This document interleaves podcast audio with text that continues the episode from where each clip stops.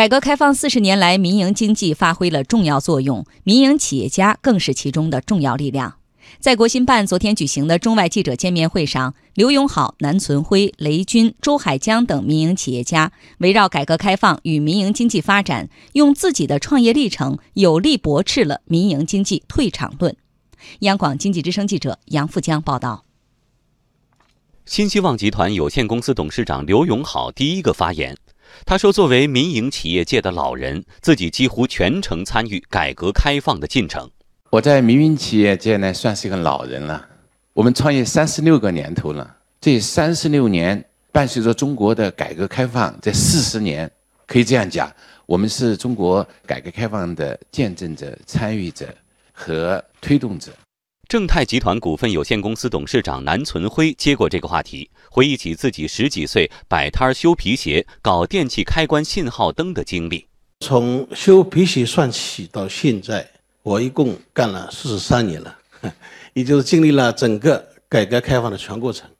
所以是改革开放成就了中国的民营经济，也是改革开放啊成就了正泰，也成就了我个人。相较于新希望和正泰集团，小米集团董事长兼首席执行官雷军笑言，小米还非常非常年轻。小米呢是一家非常非常年轻的公司，短短的八年时间呢，小米的手机呢已经做到了世界第四名，电视的话呢，目前呢在中国呢也排到了第一位。我觉得这些的话呢，要感谢改革开放的大环境，也要感谢呢这个移动互联网的大浪潮。说到时间的力量，红豆集团有限公司董事局主席兼首席执行官周海江更有感触。他说：“红豆集团六十年的发展，见证着三代民营企业家的传承。这个最早是一九五七年，我的爷爷跟另外一个弹棉花的手工业者开始起步的，然后到八二年我父亲接手，然后到八七年我从大学老师啊辞职，当时成为啊全国第一个。”改革开放后辞去公职的大学老师，然后呢，成为三代人继续努力的一个过程。那应该来讲的话呢，红豆的发展啊，也是改革开放的一个缩影。应该感恩啊，改革开放的政策。被问到如何看待时下热议的民营经济退场论时，周海江说：“这种说法是错误的。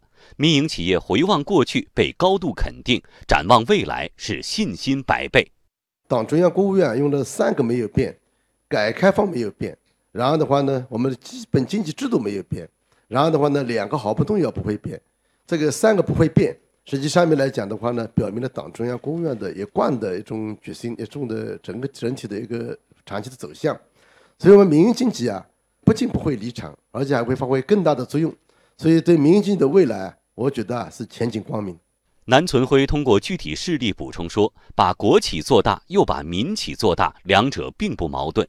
国有企业其实是国家发展的压舱石，对一些重大的项目、长远的项目，四十年、三十年以上的投资回报，所以这个时候国企发挥了重大的作用。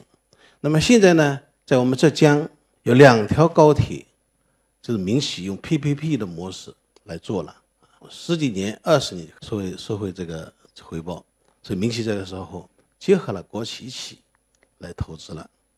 所以这个就是一个中国的特色。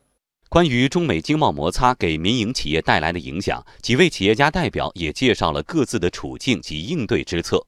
雷军认为，中国制造业有独特的产业链优势。中美贸易摩擦啊，我觉得呃，对我们行业呢，的确有很大的影响。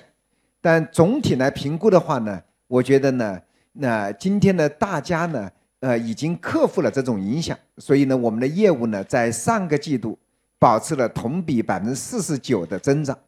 新希望集团作为全国最大的饲料企业，需要大量黄豆，大部分从美国进口。刘永好介绍，我们非常希望呢，不要有大的贸易战或者是大的贸易摩擦。